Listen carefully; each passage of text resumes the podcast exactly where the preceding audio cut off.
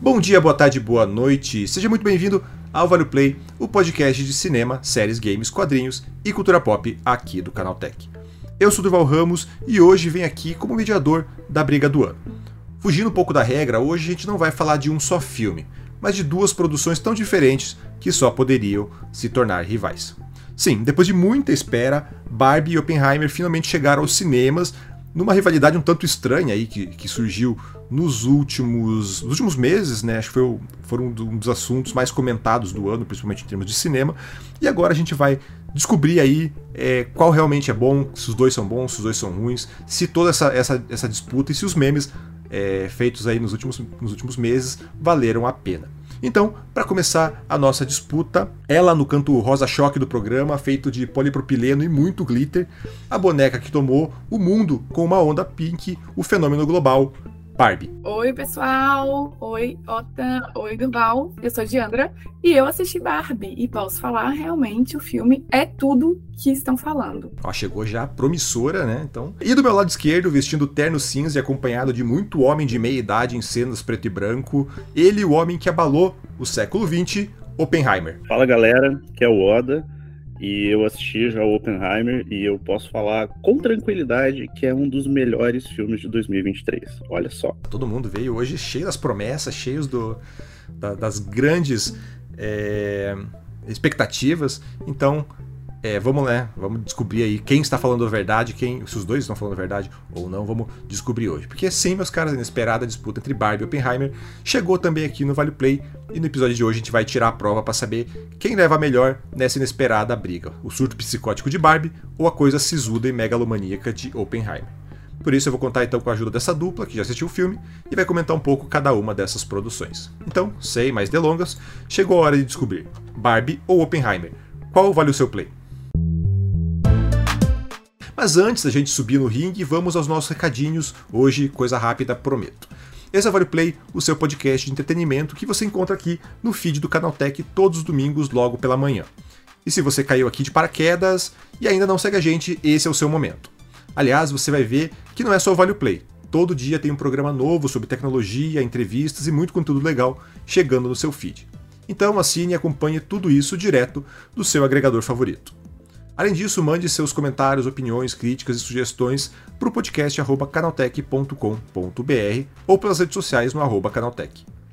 Tá gostando do programa? Gostou desse formato maluco que a gente vai fazer aqui hoje? Não gostou e quer reclamar? Então não se acanhe e manda lá nos, nesses canais que eu acabei de passar.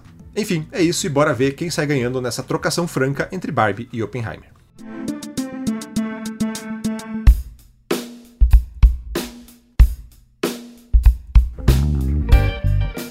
Bem, Oda, Oda e Diandra, né? Prazer imenso estar com vocês aqui hoje nesse formato um pouco incomum do, do Value Play, do programa, para a gente falar de uma disputa igualmente incomum também, né?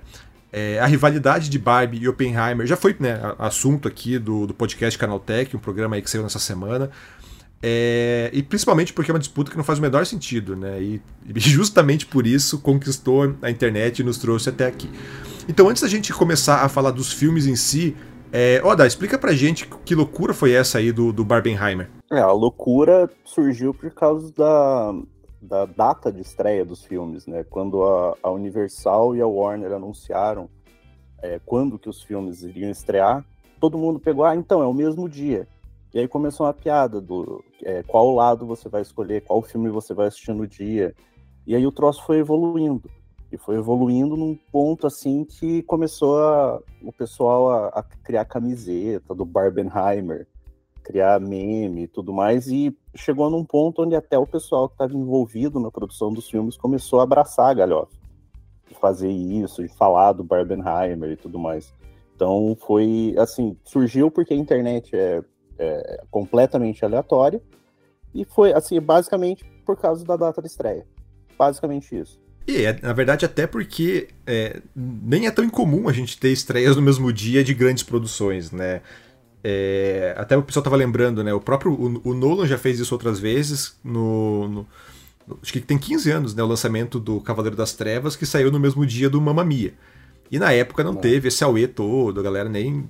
Ninguém lembrava que os dois saíram na mesma data. Acho que, mas que justamente pelo fato de serem filmes tão diferentes, e o Barbie, acho que vem muito mais também pelo Barbie ter todo esse hype, né, Diandra?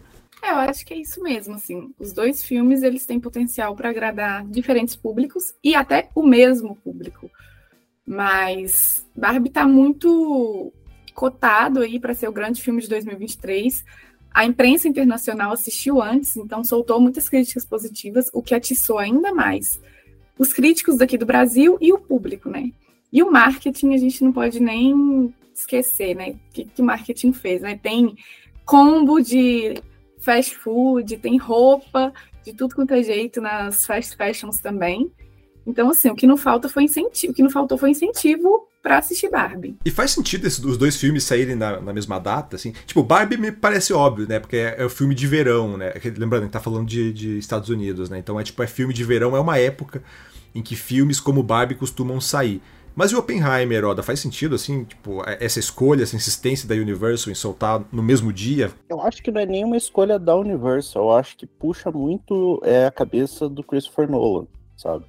Porque o homem já tem histórico de eu quero que o filme saia nessa data, que aconteceu com o Tenet durante a pandemia, que inclusive foi um dos problemas que ele é, teve que enfrentar ali, é, foi uma das causas da briga dele com a Warner, tanto que o Oppenheimer é o primeiro filme dele fora da Warner, ele, fez praticamente todos os filmes dele lá, e por causa dessa briga, e por causa do, lance, do lançamento dos filmes em streaming, ele resolveu ir para um outro estúdio e caiu na Universal. Eu acho que é um pouco ousado, porque é um filme de três horas, não é um filme de ação, não é um filme para família, então ele não casa muito com essa época de férias escolares, aquelas férias nos Estados Unidos, né, o verão americano. É, ele é um, ele me parece ser muito mais um filme de final de ano, que é ali dezembro, novembro, que é para ali pescar uma, uma indicação para algum prêmio. E ele ser lançado agora, ele me parece assim, é, é arriscado, mas eu acho que por causa de tudo que aconteceu ali, com, principalmente do marketing do filme da Barbie, que a, a Warner, a Mattel, eles realmente investiram no negócio, Oppenheimer meio que pegou, foi surfando a onda, sabe? Do marketing da, da Barbie. Por causa desse lance do Barbenheimer, do, do meme, é, todo mundo começou com essa coisa de tipo, o que, que é esse filme? Do que, que se trata? Até os trailers não vendem ele tão bem quanto poderia, sabe? Mas é, o nome Oppenheimer ficou bastante conhecido do público. Então é uma aposta, eu acho arriscado, acho que Barbie vai ganhar muito mais dinheiro que Oppenheimer, isso é uma certeza. Mas eu acho arriscado, bem arriscado de ser lançado agora. Bem, é, é, o, é o, ego do Nolan começando a aparecer já, né? É, mas então, vamos, vamos começar a falar dos filmes em si agora. É, como o tempo é curto e são dois filmes com muita coisa para falar, eu vou organizar essa disputa aqui em rounds. Então eu vou trazer temas aí pra gente discutir e vocês comentam é, como isso é desenvolvido no, no longa, beleza? É, então vamos lá, para gente para começo de conversa, eu queria saber qual é a história do, do seu filme.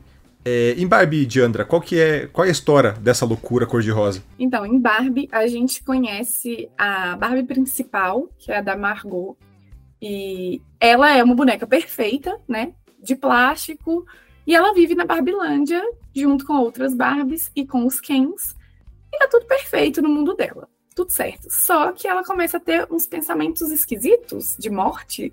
O que está acontecendo? Ela se assusta. E esses pensamentos fazem ela quase que se tornar humana, assim, ela começa a ter defeitos humanos. Então, o pé, sempre foi arqueado para caber nos saltos e ter aquela postura perfeita, achata, vira um pé reto, né? Igual dos seres humanos. E ela começa a ter celulite. Então, ela fica um pouco desesperada e vai procurar uma guru, que é uma espécie de guru lá da, da Barbilândia, que fala com ela que ela precisa ir no mundo real, ver o que está acontecendo, qual criança que está brincando com ela, e que abriu esse portal entre os dois mundos. E aí começa a nossa aventura, né? Ela parte para o mundo real, numa aventura épica, assim, que ela vai de carro, vai de, de trem, vai de jet ski, de tudo que é possível, e o Ken, que é do Ryan, vivido pelo Ryan, vai junto com ela. Chegando lá, ela vai descobrir que o mundo real é muito pior do que ela poderia imaginar. É um mundo machista, é um mundo misógino, é, um mundo extremamente desigual. E no meio disso tudo, vale falar que tem muitas piadas, assim, ácidas mesmo, sabe? O filme, ele salpica críticas sociais de um modo que não vai ficar cansativo, que não vai ficar, não vai dar aquela impressão de que você está assistindo uma grande crítica sobre o mundo capitalista e machista, mas que te faz refletir ao todo tempo, né? Porque realmente é a nossa realidade. Chegando lá, ela vai descobrir esse mundo, e vai tentar consertar as coisas, né? Para isso ela vai voltar para Barbilândia junto com a Glória, que é uma humana e que vai ajudar ela nisso. Basicamente é isso, mas no meio de tudo isso tem muita aventura, a Barbie se mete em várias enrascadas e o Ken, que na verdade é um coadjuvante porque o mundo é das Barbies, que fique claro, mas o Ken do Ryan, ele é ótimo, assim. Realmente o Ryan conseguiu imprimir a que energia né? Tipo assim, ele rouba a cena em muitos momentos, ele é divertido. Eu acredito que o fato dele ter estrelado o La La Land foi fundamental para que ele conseguisse ter uma excelente desenvoltura, especialmente nos momentos que ele canta e dança. E realmente a química dos dois, da Margot e dele, funciona muito bem em cena. Já, já entra então na questão atuações aqui em seguida, eu quero resgatar isso. Mas ainda falando um pouco de história, e Oppenheimer aí, o que, que é? São realmente três horas de Homem de Terno conversando, Oda? Cara, são pelo menos, pelo menos uma hora e meia disso. É, Oppenheimer, na verdade, ele é a cinebiografia do J. Robert Oppenheimer, que é um físico americano que ajudou, ele foi, ele é considerado o pai da bomba atômica, mas na verdade ele era só o diretor do projeto Manhattan, que teve centenas de cientistas americanos e inclusive europeus que conseguiram fugir da Segunda Guerra. Só que o filme ele não fica só nisso. O filme ele é contado de maneira não linear, ele conta a vida do, do Oppenheimer, ele mostra ele indo para a Europa, conhecendo grandes mentes da, da, física e tudo mais. Mostra esse período onde foi criado o projeto, o projeto Manhattan, onde seria criada a bomba atômica, e tem o pós, que é por causa das ligações que o Oppenheimer tinha com o Partido, o partido Comunista, é, a mulher dele é, foi membro, o irmão dele, ele tinha ideias é, mais é, para a esquerda. É, o pós-guerra foi mais complicado para Oppenheimer porque ele começou a ser perseguido por isso. Ele tinha algumas opiniões ali sobre o uso da, das armas nucleares que acabaram colocando ele na mira de algumas figuras do governo. Então o filme ele é mostrado dessa forma não linear, ele vai e volta. É, são três horas, é, parece um troço absurdo, um monte de, de homem de terno falando para criar uma bomba, mas é um filme que funciona exatamente porque ele tem um certo dinamismo na maneira como ele conta as coisas e até é, pega um pouco da direção do Nolan ali, ele, ele é grandioso o suficiente para você não sentir tanto essas três horas de duração. É até impressionante esse feito do Nolan, porque era um filme que tinha tudo para ser muito chato, mas ele se segura muito na, na própria história ali, ele foca bastante na personalidade do Oppenheimer, ele mostra como o Oppenheimer era de verdade, ele era um, uma pessoa que beirava até um pouco a arrogância. Ele era extremamente inteligente, ele era um gênio, mas tinha essa pegada, ele tinha alguns defeitos na, na personalidade dele, e esses defeitos eles estão no filme. Então ele dá uma humanizada na figura, e isso acaba prendendo a atenção do público nessas três horas. Então é, é um filme que ele po poderia ser só sobre ah, criou uma bomba atômica, fez boom, acabou. Mas ele vai um pouco além e puxa um pouco aquela questão de como é, uma, uma bomba, como aquilo mudou o mundo. Então acho que nisso ele funciona muito bem e já puxando também essa parte da atuação, o Kenny Murphy está muito bem no filme. Eu acho que é o primeiro filme dele como estrela, um filme dele com, com o Christopher Nolan, e ele funciona muito bem e ajuda a pegar essa história e levar essa história até o final. É, até, foi até bom você falar isso, eu quero, que, que era o meu próximo tópico aqui para puxar, que é justamente o foco da narrativa desses filmes, né? É, a Diandra falou bastante ali do, da crítica social, até quero retomar isso daqui a pouquinho, mas no caso do, do Oppenheimer ali, ele é, ele é mais um estudo de personagem, ele é mais uma. Porque a, à medida que eu vi os trailers, eu ficava me perguntando qual seria o foco desse filme, né? Se ia ser justamente apenas mostrar a história do personagem, se era mostrar como ele era essa figura contraditória, ou se era simplesmente, ah, vamos mostrar a história da bomba, ou como você falou, né, a nossa bomba jamais será vermelha e essa, essa perseguição aí anticomunista que ele acaba sofrendo. Assim. Qual que é o foco exato do filme? Como isso é, aparece nessas três horas? É, o foco ele é exatamente em cima do Oppenheimer. É, obviamente ele mostra porque o, o, a maior conquista dele, né, o maior feito do Oppenheimer foi ter, é, ter sido diretor do Projeto Manhattan, onde ele se transformou numa das pessoas mais famosas do mundo depois da Segunda Guerra por ter criado a bomba atômica, recebeu o nome de pai da bomba atômica. Então, apesar de ter esse foco, tem um, boa parte ali do segundo ato do filme ser a criação da bomba, é extremamente tenso até. É, o foco está no personagem. Ele é um estudo do personagem onde você vê o porquê ele começou a se envolver com aquilo. Ele era um estudioso, ele foi para a Europa, por que, que ele começou a, a, querer participar da criação daquela bomba. Daí tem a questão do passado dele, daí eles exploram essa que ele vai um pouco mais as tendências políticas dele vão mais para a esquerda, é, mas ele não quer é, se filiar no, no, Partido Comunista porque ele acha que seguir um, do, uma, um dogma só não seria o ideal. E ele vai trabalhando essa personalidade, essa o, o personagem do, do, Oppenheimer ao longo do filme.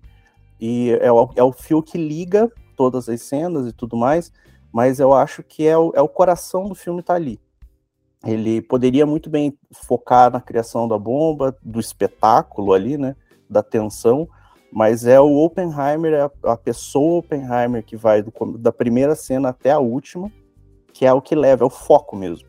Então, é, ele consegue trabalhar muito bem em cima disso. E no caso de Barbie, de Andra, você falou, né, que é, é uma aventura é, bastante salpicada de, de críticas sociais ali. Como que, isso, como que isso aparece, assim? E funciona bem essa, essa, essa estrutura adotada aí pela, pela Greta Gerwig? A Greta, a Greta Gerwig, ela é uma diretora que ela já tem uma, essa pegada um pouco mais crítica mesmo também, né? A gente já vai falar do, do, da direção, mas como que essa questão da narrativa aparece no, no, no Barbie? Então, Barbie é uma grande crítica social é, tras, transvestida de aventura, de comédia. O filme critica várias coisas e esse é o ponto que eu achei mais interessante, porque a, a principal crítica é o machismo e essa sociedade misógina que a gente tem, né? Então, quando eles chegam no mundo real, Ken, por exemplo, ele fica deslumbrado que os homens mandam aqui. E tem outras críticas muito interessantes, que se a gente prestar atenção, a gente consegue captar isso. É, uma das que eu achei mais interessante é justamente quando a Glória, que é uma mulher de pele morena, cabelos escuros, né, que tem uma origem ali hondurenha, ela explica para as Barbies uma situação e aí ela esmiuça aquela situação toda e no final a Barbie re resume. E aí ela assume o papel do branco salvador. E isso é explicado no filme. Então, assim, eu gostei muito, eu acho que o foco é justamente esse. É fazer a gente pensar sobre a nossa realidade. Eu acho que eu gostaria de, de, ouvir a opinião de um homem que assistiu esse filme, né? Como que ele vai receber essa crítica, como se ele vai entender, se vai questionar, porque eu acho que para as mulheres que vão assistir Barbie, tudo aquilo que está sendo mostrado é comum, né? A gente vive isso todos os dias. Esse machismo, essa misoginia, o fato de um homem médio, mediano, por exemplo, conseguir coisas muito maiores e melhores que uma mulher que está ali se dedicando muito, que tem que trabalhar mais, que tem que estudar mais e às vezes está ocupando, por exemplo, o mesmo cargo, ganhando um salário a menos. Então, essa visão da Greta ela é muito nítida no filme. Quem já assistiu outras produções dela vai identificar. Claramente é um filme feito por mulheres. Para você rir com a mão na consciência, né? Exatamente. É, e, bem, a gente falou um pouco dos protagonistas ali. Bem, o Oppenheimer ele é um filme sobre seu protagonista, né? Tudo gira em torno dele, assim. É, e no caso da, do, do, do, Barbie, Diana, como é que tá a Margot Robbie ali como Barbie? Quem é essa Barbie que ela vive? Então, a Margot é a Barbie tradicional, Barbie típica. Aquela que quando você fala, pensa numa Barbie, é para ela que o nosso pensamento vai. Até porque, durante muitos anos, a Mattel investiu apenas nesse modelo de Barbie, né? De pele clara, cabelos lisos, é, loiros. Então, a Margot é a Barbie perfeita. Inclusive, tem uma piada sobre isso no, no próprio filme. Mas também temos outras, né? Então temos ali a, a Barbie advogada, que é uma mulher mais curvilínea, plus size, a Barbie presidente, que é uma mulher negra. que foram, que são representadas pelas outras linhas ali da Mattel. E a Margot tá excelente, assim, ela é a produtora também, ela... O que eu mais gostei é que ela conseguiu mesclar a dureza de uma boneca, né? Então a rigidez, ela, às vezes ela se comporta assim, de uma maneira bem travada, o próprio jeito de, de mexer os braços e tudo, com a flexibilidade de um ser humano, assim quando ela chora a primeira vez, é uma das cenas que eu achei mais interessante, porque a Margot realmente conseguiu fazer com que a gente que está assistindo vive que é difícil para ela chorar, né? Para uma boneca chorar, e, e, como que é quando ela toma essa consciência dos sentimentos. Eu gostei muito da atuação dela, assim como a do Ryan. Na real, não tenho críticas às atuações, eu tenho é, atores que eu gostaria de ver mais em cena. Assim, acho que a que o filme deixa certos coadjuvantes muito interessantes de lado. É bom, bom você falar isso, que é outro ponto que eu quero trazer daqui pra, é, um pouquinho daqui para frente. Mas antes, vamos voltar agora a olhar para o Oppenheimer para saber, né? O Oda falou também ali que o, o, o Killian Murphy está muito bem. E, mas a, a, própria figura do Oppenheimer, pelo menos pra gente aqui no Brasil, ela não é tão conhecida assim. O Oda já falou, né? Ah, é o pai da bomba atômica, o diretor do projeto Manhattan, mas o filme provavelmente né, não aborda só o profissional, mas aborda também o pessoal de quem era o Oppenheimer e quem que é essa, essa figura e como que ela é retratada dentro do filme, Yoda? Então, é, como eu falei é, anteriormente ali, o Killian Murphy está muito bem no filme. É, é, o primeiro filme dele com o Nolan, onde ele é a estrela. Ele já trabalhou no Batman Begins, na trilogia Batman, né, onde é o Espantalho. Ele trabalhou no Origem, né, no Inception. E aqui ele consegue, porque durante o filme ele não, o, o Nolan e o próprio o Killian Murphy, eles não tentam transformar Oppenheimer em herói. Em momento algum eles colocam ele acima de todos e tudo mais. É, eles mostram, na verdade, muitas falhas dele. Ele é um cara, como eu falei, ele é arrogante várias vezes, inclusive isso volta para atormentar ele mais para frente. Ele é uma pessoa que ele é um pouco irredutível com as coisas que ele, que ele quer fazer. Ele é mulherengo, ele trai mulher, ele tem trocentos é, casos amorosos, então ele era uma pessoa bastante falha. E eu acho que a, a, maior qualidade do Killian Murphy no filme, e talvez do roteiro, que é adaptado de uma biografia também do Oppenheimer, que também vai em cima da vida dele, é, eu acho que eles conseguiram colocar ele como um humano. Ele é uma pessoa, ele, ele tem ali, ele puxa a pessoa, o, o espectador, para acompanhar ele, mas ele não tenta, ele tenta mais ou menos transformar ele como se fosse uma pessoa comum. Ele não quer colocar acima do espectador, ele não quer que o espectador acredite que ele é melhor do que todo mundo, ele simplesmente é uma pessoa. E a maneira como é, é, essa pessoa é mostrada no filme é, tá muito na, na atuação do Killian Murphy. Ali ele leva muito bem o filme, ele tem um elenco enorme em torno dele, mas toda a atenção tá nele. Toda cena, ele praticamente está em todas as cenas do filme. E em todas as cenas ele é o foco, é ele que puxa a atenção.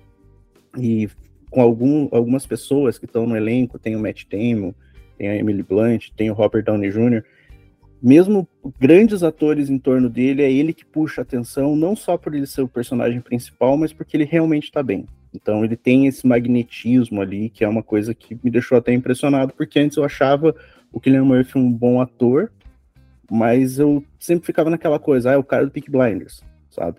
Então, tipo, com o Oppenheimer, assim, parece que abriu meus olhos, assim, ok, Killian Murphy é um baita ator. Que ele conseguiu realmente. É, é um filme de, de, um cara de terno correndo e fazendo uma bomba. E mesmo assim, ele funcionou muito bem ali. Então eu fiquei bastante impressionado com ele. É, faz sentido o Nolan levar o Killian Murphy na mochila toda vez que vai fazer um filme, né? Pois é, o, nossa, ele. E eu acho que ele fez esse filme, se não me engano, ele tá também no Dunkirk. Então, eu, eu vi hoje cedo, parece que tá. Esse é o sexto filme que ele, tá, que ele faz em parceria com, com o Nolan. É, então bate Dunkirk, que são os três Batmans, né? Que ele é o, o espantalho, a origem, que ele é o, o empresário onde o, o DiCaprio entra na cabeça para colocar a ideia. Tem o Dunkirk e o Oppenheimer. Então é, é, um companheiro do Nolan ali, e eu acho que esse, esse companheirismo fez. Eu acho que o Nolan conhece como ele trabalha, como ele, o que ele pode oferecer, e ele usou muito bem no Oppenheimer. É, vocês dois comentaram aí sobre o, o elenco, né? Que tanto Barbie quanto Oppenheimer têm elencos aí é, grandiosos e que na verdade essa divisão que a gente viu na, da, da internet também se vale para Hollywood, né? Metade dos atores foi para Barbie, a outra metade foi para Oppenheimer. E a, a comentou ali, né, que a. Ah, é, Diana, até, já que você falou, vou puxar para começar com você. Assim, que você falou que você queria ter visto mais é, do elenco secundário. Como é que estão aí, é, além da Margot Robbie, como é que tá esse, esse elenco de coadjuvantes? São, são bem aproveitados? São, são, são legais? Como é que tá isso, essa, esse elenco paralelo ali do, do, do Barbie? Então, o foco realmente fica nos dois, no protagonista, até porque eles saem da Barbilândia, né? Então, é, as Barbies e os Kings ficam para trás durante boa parte do filme. Uma coadjuvante que eu não esperava ver tanto em cena e que eu vi e que me agradou muito é a Glória, né? Que é essa funcionária da Mattel, ela é um ser humano e ela ajuda a Barbie, inclusive, a voltar para a Barbilândia e para consertar o mundo. Ela é vivida pela América Ferreira, que é uma atriz que viveu a Betty a Feia, né? Ela é muito famosa por esse papel. E as duas, elas funcionam muito bem em cena também. Elas jogam ali com o público e a Glória tem discursos muito importantes, diálogos fundamentais. Então, foi uma grata surpresa vê-la tão bem em cena e ganhar tanto tempo. As outras Barbies até aparecem, mas não tanto. Por exemplo, a, a presidente, que é a Isa, Isa Rai, que fez Insecure, ela, ela aparece também. Mas, por exemplo, a sereia, que é a do Lipa, as pessoas podem abaixar a expectativa, porque o máximo que ela faz é dar um tchauzinho assim pra cena. Já o menino que fez Sex Education e que agora é o novo Doctor Who, cujo nome eu confesso que não sei pronunciar, eu acho ele extremamente carismático. Ele aparece em cena e eu acho que ele já tem um brilho próprio. E ele aparece muito pouco no filme da Barbie. Eu gostaria de vê-lo mais, assim, eu fiquei com essa vontade, porque ele é engraçado, e aí ele, ele aparece dançando também de, de uma maneira meio engraçada, assim, meio, meio piada. Então eu fiquei com esse gostinho de quero mais, talvez o público também fique, especialmente quem assistiu Sex Education, porque o personagem dele é, se destaca muito. E por falar em Sex Education, grande parte do elenco, grande parte não, mas três, três personagens importantes, três atores importantes estão no filme. Que é ele, que eu não sei falar o nome, que é o Connor, que é o estagiário, ele aparece como estagiário da Mattel. Aparece pouco também, mas tem uma participação legal, tem uma fala muito especial que eu não vou falar aqui para não estragar a surpresa. E a Emma McKay, que ela aparece como a Barbie física, né? Que ganhou um prêmio de física. A Emma McKay, que é a sósia da, da Margot Robbie, né? Pois é, eu é ouvi esse né? boato, mas eu não acho não, gente. Vocês acham? Não, ela é, ela é, igual, ela é igual. Tanto que ela falou, tem uma entrevista dela que ela falou que ela foi escalada justamente porque o pessoal da, da produção ficou tirando sarro que ela era muito parecida com a Margot Robbie. Então eles chamaram justamente para a ideia do, ah não, você é uma boneca, uma versão da, da, da, da Barbie. Da, da Barbie principal. Pois é, eu, eu vi isso também, mas eu realmente não vejo essa semelhança, né? Eu. Acho, mas... que no, acho que no filme ela tá de cabelo escuro, né? É, ela tá de cabelo escuro pra é. trás, assim, um penteado é. mais. Eu não lembro trás, qual, né? eu não lembro qual. Acho que, acho que é no Sex Education que ela tá loira, se não me engano. Ela tá loira. É, é então, no, no Sex Education já tá cara da Margot Robbie. É, pois é. Enfim, ela, ela aparece pouco também, enfim, mas quando aparece é bem legal. Inclusive, ela tem uma troca, um momento de troca com esse rapaz do Sex Education e, e é ótimo, assim. Mas, no geral, os coadjuvantes, eles agradam, não tem nada do que comentar de negativo. Quem é, realmente ficou bem de lado é a personagem da, da amiga da Barbie, a amiga grávida. Eles fazem essa piada de que ela foi descontinuada pela Mattel, porque na época a Mattel entendeu que era muito estranho ter uma boneca grávida, mas ela só aparece assim muito de lado, assim.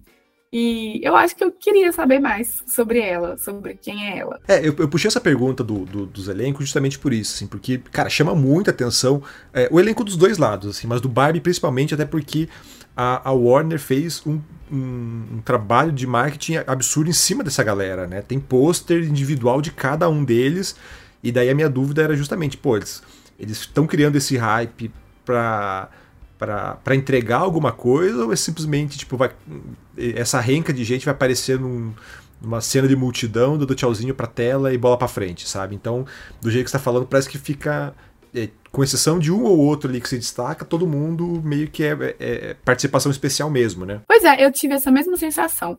Antes de assistir o filme, eu estava esperando mais das Barbies justamente pelo marketing, né? Porque eles fizeram aqueles cartazes. E foi justamente por isso que eu fiquei surpresa de ver a Glória ganhando tanto destaque, porque ela, como não é uma Barbie, o cartaz dela ficou de lado ali, a gente nem via direito na época da divulgação. Então eu pensei, ah, vai ser uma humana qualquer que, vez ou outra, vai interagir ali com os bonecos ou com algum outro ser humano. Mas não, ela tem um papel muito importante no filme. E as próprias Barbies às vezes ficam de lado. É muito legal ver as Barbies em cena? É, porque remete também à nostalgia de você ver aquelas bonecas, né? Eu acho que sim. Muitas meninas sonharam em ter a Barbie sereia, por exemplo. Então é muito legal ver a Dua Lipa ali com cabelo azul, dando um tchauzinho para a câmera. É ótimo, realmente. Mas as Barbies mesmo, elas não têm tanta é, relevância assim. Aparecem, são parte do filme, tem momentos importantes ali, especialmente quando elas vão tomar o, a Barbilândia de volta, mas eu esperava mais disso por causa da divulgação. Então, então é isso, mas no final, assim, agrada, não, não tem alguém que desponta. É. E no caso do, do Oppenheimer, como é que isso tá? Porque também o, o Nolan também fez ali a, a, feira de, de ator oscarizado, né? Pegou Matt Damon, Emily Blunt, o, Robert Downey Jr., pegou uma galera de peso também. E como é que tá esse, esse pessoal? Tem, tem função dentro da história ou são só também. É, ele botou os Chegas ali para trabalhar, para fazer participação especial? Então, é, os nomes que você trouxe aí do Matt Damon, da Emily Blunt e do Downey Jr. são basicamente os personagens ali, são os atores que trabalham no filme. Porque quando antes de sair, uma, uma das críticas do, do filme, antes do, do marketing né, que a Universal fez para ele, foi que ele tem um, um elenco absurdo. Se você pega a, a, lista do elenco, é um troço assim, se vê uma galera, você fica, pô, por que, que eles não estão divulgando isso? Aí você assiste o filme, e daí você percebe por que, que eles não divulgaram tanto. Tem atores que aparecem, tipo, de relance. São nomes, por exemplo, tem o, o Jack Quaid, que faz o The Boys, que agora é a voz do, do Superman naquela animação que tá, que tá rolando, ele aparece, ele não, ele surge ali como um dos físicos, um dos cientistas, você pensa que ele vai ter algum destaque e de repente ele some. Aí aparece o, o cara do, que agora eu esqueci o nome, do Mr. Robot, que ganhou o Oscar pelo Bohemian Rhapsody. Ele surge em duas cenas e daí de repente ele tem um destaque um pouquinho para frente, mas são atores que são largados porque o foco está no Killian Murphy. Então, é, os atores que estão mais próximos dele ali, que é a Emily Blunt que faz a mulher dele, o Matt Damon que faz o, o coronel, que é, junta, que é, recruta ele para ser o diretor do projeto Manhattan, e o Downey Jr., que é um diretor que tenta é, puxa ele para trabalhar no pós-guerra, e aí rola todo um, um, um, problema entre os dois e tudo mais que é mostrado, eles aparecem bem e dá para falar da atuação deles. Menos da Emily Blunt, porque é, o Nolan ele tem um problema que ele aí já entra um pouco na direção dele. É, ele tem um problema em dirigir personagem feminino. Isso não é de hoje. Se você puxar ali, é, são poucos os filmes onde os, os personagens femininos elas têm um elas são bem construídas. Mesmo com boas atrizes nos papéis, eles, elas ficam meio de lado. E isso acontece em Oppenheimer. O Batman 3 lá com a Catalha Al Ghul morrendo, que o diga. Pavoroso, pavoroso aquilo. Mas você pega outros filmes dele, como por exemplo O Grande Truque, que é um baita filme. É, tem ali, as atrizes têm a Scarlett Johansson e tudo mais, mas as personagens elas são tão largadas que você fica, ah, é, podia, eles podiam ter trabalhado melhor. E no Oppenheimer isso acontece com duas personagens, que é a da Emily Blunt, que é a mulher do, do Oppenheimer, a Kitty Oppenheimer, e tem a personagem da Florence Pugh, que agora no, é uma, ela é uma psicóloga que ele conhece na época que ele estava dando aula na faculdade, na Universidade de Berkeley, e elas são muito mal utilizadas no filme. Elas estão ali só para a história do Oppenheimer avançar. A Florence Pugh é, ela aparece muito pouco. É, ela não tem tem um pouquinho da personalidade da, da personagem dela, mas não é tão bem desenvolvida e ela só ganha um destaque para avançar a história do Oppenheimer. Em compensação, a Emily Blunt também, ela fica um pouco apagada ao longo do filme. Ela, você vê que tem alguns pontos que poderiam ter sido explorados, eles não são porque o foco tá no, no físico. Só que tem uma cena com a Emily Blunt mais próximo do final do filme que você vê, puta que pariu. não sei se dá pra falar isso. Mas é, é realmente, ali você sente o, o, o, como ela é uma ótima atriz e como aquela personagem tinha uma força que poderia aparecer muito mais do, ao longo do filme, sabe? É uma cena bem específica ali, mais próxima do final do filme, que é impressionante. Você fica. Parece que ela estava segurando, estava enchendo a barrinha de especial para soltar aquilo ali. Então, é, Oppenheimer ele tem um baita elenco. O Robert Downey Jr. finalmente consegue se desvencilhar daquela imagem de Tony Stark dele, que mesmo depois ele ter saído ainda estava muito forte. E nesse filme ele já mostra, assim, aquele é, Downey Jr. pré-Homem de Ferro, sabe? Onde as pessoas olhavam para ele e falavam: o cara é um baita ator. Então, é, isso isso pega muito. Matt Damon também é carismático e tudo mais, mas o elenco em si, você vê vários nomes só que eles não são tão bem desenvolvidos para você ficar sentindo falta. Você reconhece pessoas, mas você são poucos os personagens que você pensa, beleza, dava para construir um pouquinho melhor aqui. Mas é, o foco mesmo, como ele é só no, no Oppenheimer, no Killian Murphy, o resto fica um, um pouco boiando, sabe? Até o momento onde eles precisam avançar, fazer a história do, do Oppenheimer avançar. Certo. E então vamos agora falar de direção, né? Você citou é, bem, todo mundo, os dois falaram né, do papel tanto da, da, Greta Gerwig quanto do próprio Christopher Nolan. E eu vou puxar pelo, começar pelo Oppenheimer, justamente porque eu, eu tenho minhas ressalvas com o Nolan, assim, sabe? Eu gosto do, dos filmes dele, de alguns deles, os últimos nem tanto, assim. Mas eu tenho minhas sérias ressalvas ali com essa megalomania dele, com a própria o jeito com que ele dirige ali alguns, alguns personagens, como você falou. É, jamais vou perdoá-lo pelo que pelo como eu falei ali da, da morte da Talia al Ghul no Batman 3 é, então, queria saber como que tá o Nolan no, no Oppenheimer ali, né? Ele tá maluco como ele é, tá megalomaníaco de costume, funciona essa, esse ego absurdo dele dentro da, da proposta? Eu acho que funciona exatamente pela figura do Oppenheimer. Eu acho que é, o próprio Oppenheimer ele tinha um pouco essa megalomania, essa coisa de ser grandioso, de, de ser ali, ele é, como ele é o diretor, ele é o pai da bomba atômica, mesmo tendo centenas de cientistas trabalhando no projeto, a direção do Nolan funciona. Ela é megalomaníaca, como a gente já reclama em outros projetos, mas aqui ela faz sentido para a história que ele está tentando contar. Então, é, ele tem ali a, a questão do é, eu quero é, dirigir o filme com câmeras de IMAX. Por quê? tem nada no filme visualmente que chame atenção para você ter que ver numa sala IMAX. É, eu até fiquei pensando, vai ter algum momento que o negócio vai ficar louco. Não fica. Porém, o som é, é realmente impressiona. Você vê numa sala com som legal funciona, exatamente porque você vê que é uma escolha do Nolan é, fazer isso, ter a melhor experiência pro, pro espectador, e ele coloca isso no filme. Só que ele tem essas coisas, por exemplo, ah, eu vou recriar a bomba atômica, a explosão da bomba atômica. Acontece e é uma explosão comum, sabe? Então, é, eu acho que se você se afasta um pouco da figura Christopher Nolan e o que ele representa e tudo mais, a direção dele nesse filme ela é bem incompetente, óbvio, porque ele, por mais que ele seja doido, ele, ele é um bom diretor, mas é um diretor que, como o Oppenheimer, por mais que ele tente é, explorar ali essa questão da, da figura do, do, do, cientista, ele ainda é um filme frio, sabe? Ele tem ali os seus momentos, mas ele é um filme, é, ele tem um tom um pouco, assim, mais frio, que funciona muito bem pro, pro Nolan. O Nolan já mostrou que ele consegue trabalhar dentro dessa, dessa onda, sabe?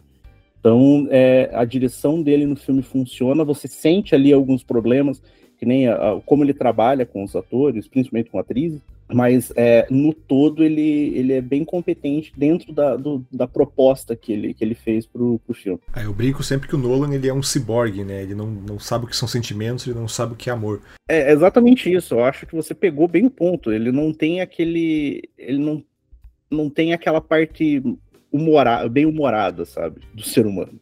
Ele não tem, não tem emoções, né? o cara é um, uma máquina de fazer filme quase literalmente, assim. E eu acho que a melhor prova disso é que ele decidiu mostrar o amor dele pela filha derretendo a menina no, numa cena, né? Completamente gratuita, assim, ó, oh, filha, vem aqui, vou te mostrar como eu te amo, fazendo você ser uma vítima da, da bomba atômica aqui. E, e, do jeito que você falou, assim, parece que o filme é quase uma terapia do, do Nolan, né? Tipo, ele mostrando como o, que o, o Oppenheimer é quase um espelho do próprio diretor, né? Então, talvez por isso que funcione, funcione tão bem. E no caso de Barbie, como é que tá a direção da Greta Gerwig, né? A Greta Gerwig, que é uma diretora bem, bem renomada, né? Fez aí o Adoráveis Mulheres, o Lady Bird, dois filmes aí que foram concorrer ao Oscar. A própria Greta Gerwig ganhou bastante é, projeção nos últimos anos por causa desses, desses trabalhos. É, também a, a, colaboração dela com o, o marido dela, né? O Noah Baumbach, do História de Casamento, do Ruído Branco. E como que ela conduz essa, essa loucura que é o Barbie, né? A gente, você falou bastante do funciona, a crítica social, esse, esse humor mais consciente, mas como é que tá a direção dela especificamente? Então, acho que esse filme tinha que ter sido dirigido por uma mulher mesmo, porque caso contrário, eu acho que algumas coisas se perderiam no meio do caminho, algumas piadas ou até mesmo a sutileza do filme, porque ele é muito sutil, né? Como eu falei, a Greta ela pega todas essas críticas sociais e salpica desde o início. Então, desde os primeiros minutos até o final, inclusive a piada final é excelente e também não deixa de ser uma crítica. Ela conseguiu mesclar isso, dissolver de modo que não ficasse cansativo ou agressivo. Já era esperado dela muita coisa pelas obras que ela já tinha feito e principalmente por pela gente falar que é Barbie, né? É um filme assim muito esperado, que até então a gente só tinha animações, esse é o primeiro live action. Então as expectativas eram altas. Eu acho que funcionou bastante a direção dela. É, é fácil perceber essa questão da delicadeza mesmo, sabe? Como eu falei, igual a cena que a Barbie chora, são nuances que foram bem feitas, bem colocadas em cena e que eu acho que fizeram toda a diferença pro filme. O negócio que você falou acho que no comecinho do programa, que eu acho que casa bem com, a, com o estilo da, da Greta Gerwig, é essa acidez, né? Uma coisa mais... Uhum. É, ele traz a Barbie, mas não aquela Barbie que todo mundo conhece, que todo mundo que tá no imaginário da, da, de todo mundo, né? Da Barbie perfeitinha, Barbie patricinha, Barbie delicada. Ela parte disso para trabalhar com ironia, com esse tom mais satírico, para trazer essa mensagem mais ácida, né? É, é um filme agridoce, né? Você vai rindo, mas também tem aquela crítica. E o outro ponto que eu acho que ela soube fazer muito bem, é, e aí mérito do texto também, é mesclar as piadas. Então, tipo assim, tem piadas bastante inteligentes e tem umas muito bobas. Mas justamente isso é que faz o filme ser tão bom, porque ele também tem esse, esse compromisso com a bobagem, né? Você, você entra no cinema, você quer rir. Você não quer ver um filme da Barbie super cabeça. E eu acho que se não tivesse isso, talvez ficasse meio forçado. Essa bobeira, essa, esse humor meio zorra total às vezes, é ótimo pro filme. Bem, eu acho que os dois filmes, acho que em todos os pontos que a gente abordou aqui, todos os dois filmes é, acertam bem a mão, né? Então acho que faz com que essa briga seja realmente bem, bem acirrada. Mas a gente não está aqui para ficar em cima do muro, acho que vale a pena a gente ir então para agora para os critérios de desempate, é, para saber aí quem leva, qual é o filme do, do verão, o filme do ano, como todo mundo está tá comentando. Então, perguntinhas rápidas, respostinhas rápidas, vamos aí para os critérios de desempate. Atenção, Michael Cera. Tem Michael Cera na, no filme da Barbie, Diandra? Tem. E no, em Oppenheimer, tem Michael Cera, Oda? Não tem Michael Cera. então, ponto para Barbie.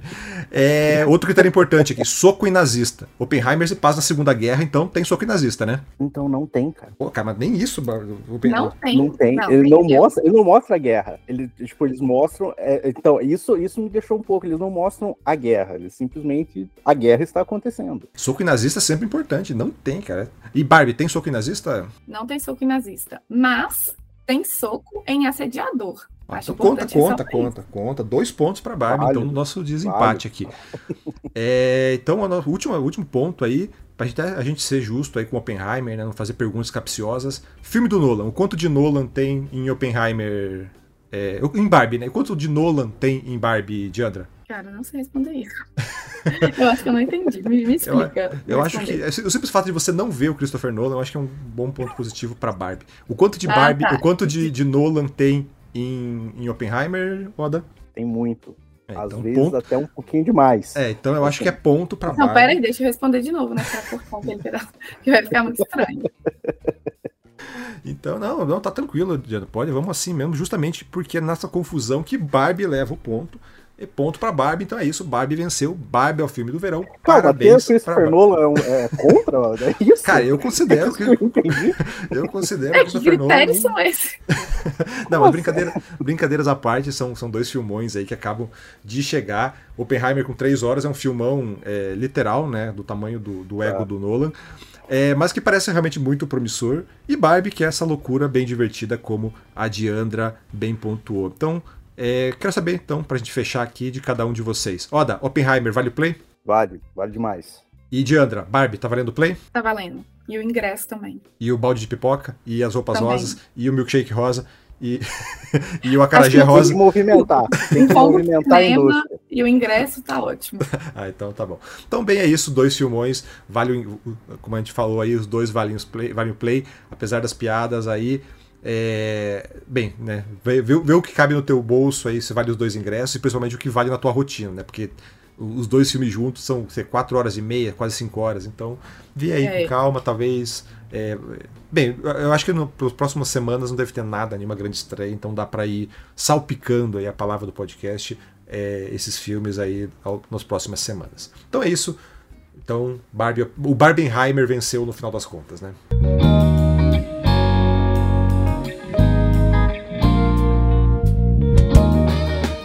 Bem, e no nosso quadro Vale Ficar de Olho, temos grandes novidades nesse finalzinho de julho para esquentar esses dias frios que eu não aguento mais.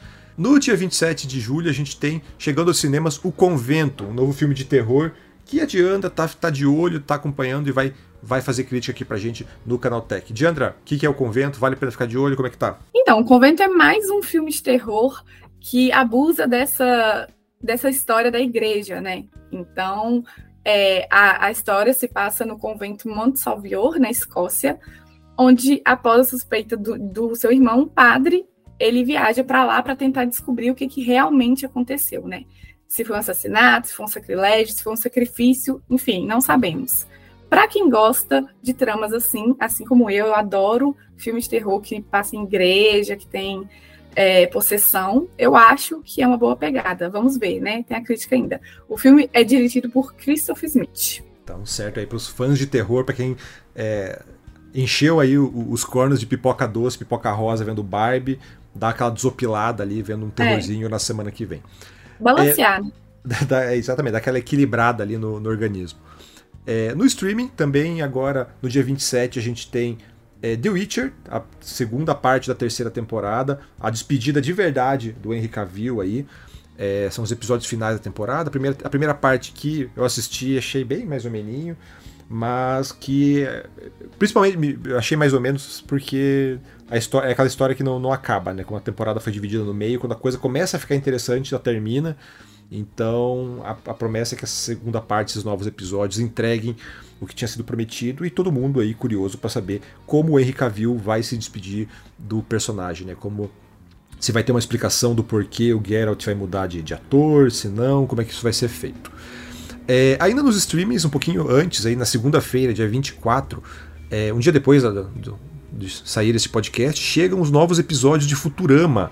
É a série criada. Eu nunca sei pronunciar o, o nome do criador. Oda, me ajuda aí. Matt Groening. Matt Groening. Não, é, nem é tão complicado, né? É só tra travado de, de, infância que eu não consegui falar quando criança. Mas Futurama, do criador de Simpsons, do Matt Groening, chega com novos episódios depois de quase uma década, a partir do dia 24 de julho, é, com episódios semanais. Ó, Dá, você era fã de Futurama ou sempre preferiu Simpsons? Eu preferia Futurama. Eu achava Futurama. Simpsons era legal até a quarta temporada e depois Futurama. Futurama é bem legal. Então essa estreia aí bem... é para você. E nos games a gente tem aí duas, dois lançamentos é, um pouco, digo mais, não são grandes, grandes lançamentos, mas aí vão, vão, pegar nichos bem, bem específicos. De um lado a gente tem Double Dragon Gaiden, Rise of the Dragons, PlayStation 5, Xbox Series X e S, PlayStation 4, Xbox One, Switch e PC, o famoso roda para tudo. Um novo capítulo aí da franquia Double Dragon, que quem é mais velho certamente conhece aí, um beat'em up, dá soquinho na cara de bandido, é, com essa pegada mais retrô. E no dia, isso no dia 27 de julho. E no dia 28, no dia seguinte, na sexta-feira, chega Disney Illusion Island, jogo para Switch aí da turma do Mickey. É, jogo muito bonitinho, muito divertidinho aí, co-op, quatro pessoas, que não é uma grande, um grande lançamento, mas certamente chama a atenção pelo seu visual e pelo carisma dos personagens. E por ser né, multiplayer local é sempre muito divertido, ainda mais no Switch, com personagens tão, tão carismáticos. Enfim, agora eu quero saber de você se o nosso podcast vale o play. Então entre em contato aí pelo podcast canaltech.com.br ou comente nas nossas redes sociais pelo arroba canaltech. Lembrando que a gente tem podcast todos os dias aqui no feed do, do Canaltech, então segue a gente para não perder nenhum programa. Oda e Diandra, prazer imenso ter vocês aqui para para falar desses dois filmes, talvez os, os, filmes mais aguardados do ano. A rivalidade, com certeza, é a rivalidade dos últimos anos, né? Então foi divertido falar com vocês nesse formato meio maluco, nessa briga aí dos dois, que Barbie muito bem levou aí por não ter tanto Christopher Nolan. É, Oda, brigadão, quer dar teus recados aí? só ia agradecer aí, agradecer a Diandra também, agradecer o Durval por ter me chamado e é nóis aí. Forte abraço a todos os envolvidos. Diandra, dá, faz teu, teu jabazinho aí. Também quero agradecer e falar pro pessoal, vá ver Barbie. E depois vá assistir o convento também pra gente trocar ideia e dar uma balanceada aí, né? Entre a comédia cor-de-rosa e o terror macabro. O que a falta do Michael Cera faz, né? Tu nem é. falou do Oppenheimer, vai assistir outro filme. Não assista Oppenheimer, não tem Michael Cera. Tô defendendo os meus, cara. Tô, Tô defendendo os meus. Não, Michael, Michael Cera é sempre um bom critério de desempate. É, mas enfim, esse podcast é produzido e apresentado por mim, Durval Ramos, com edição do grande Samuel Oliveira, com trilha sonora composta por Guilherme Zomer. É isso e até a semana que vem, que se, é, aparentemente vai ser uma semana menos rosa, porque o rosa foi todo embora com a estreia de Barbie. Então é isso e até a próxima semana.